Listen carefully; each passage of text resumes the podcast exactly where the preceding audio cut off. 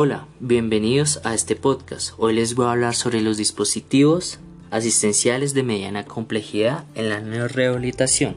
Las ayudas tecnológicas están beneficiando la labor del fisioterapeuta, ya que son nuevas tecnologías y están surgiendo, pero asimismo ya se han encontrado que son eficientes y son eficaces como componente adicional y especializado a las terapias tradicionales y convencionales.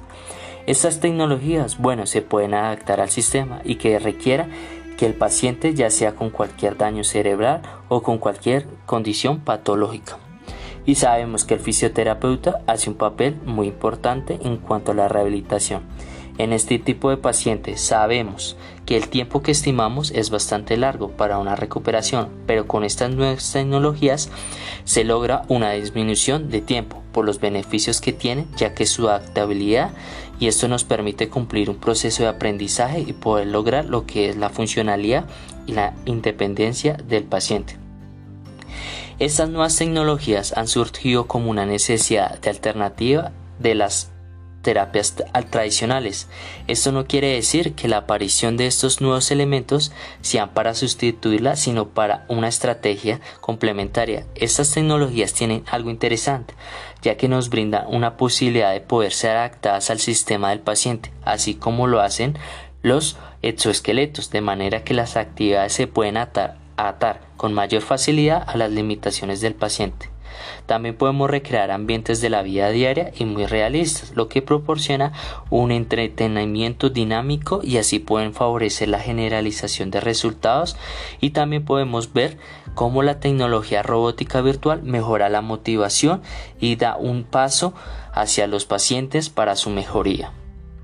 Debemos ser conscientes de todos los beneficios que generan las actualizaciones de la tecnología en grandes cantidades de métodos, obviamente, acompañados de nuestros conocimientos, aunque se debe tener en cuenta que la tecnología en los procesos de rehabilitación es algo reciente. Anteriormente la práctica que realizamos era netamente manual, aumentando nuestra creatividad y sin dudarlo los beneficios que nos brindan desde una adecuada situación sean positivos. A medida que avanzan los años, los tratamientos de rehabilitación muestran su efectividad. Nosotros somos los encargados de adaptarnos y estar en constante actualización y fundamentar nuestras manos, corazón y tecnología en la mejora de cada usuario. Por otra parte, nos hemos adaptado para trabajar con estos dispositivos o mecanismos, pues de forma buscar una mejoría y es algo muy interesante, que por medio de juegos o por medio de una virtualidad absoluta llegamos a interactuar con la neuroplasticidad y llegar a un control motor. Además de esto, cómo podemos trabajar patologías diversas e incluso hacer entrenamiento de marcha. Realmente yo me pregunto, cómo hemos llegado y hasta dónde podríamos llegar con nuestra inteligencia y con la ayuda de estas tecnologías para la mejora de nuestros pacientes. Podemos describir incluso nuevas, nuevas funciones o nuevas ramificaciones que puede llegar a tener cada una de estas tecnologías. Actualmente se ha notado más ayudar la lógica y que podemos apoyarlo más de nuestra realización, ya que son una ayuda extra y que facilitamos el trabajo según nos ya sea activo.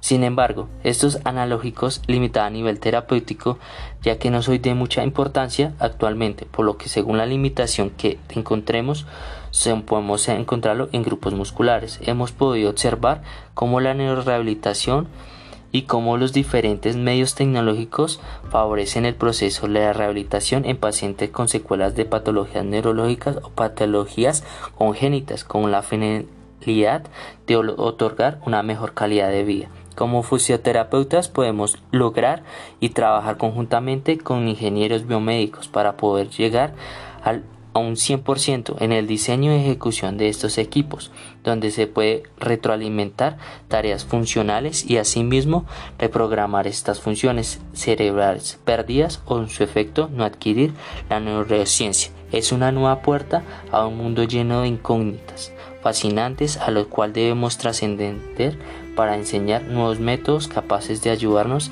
en nuestros procesos de rehabilitación.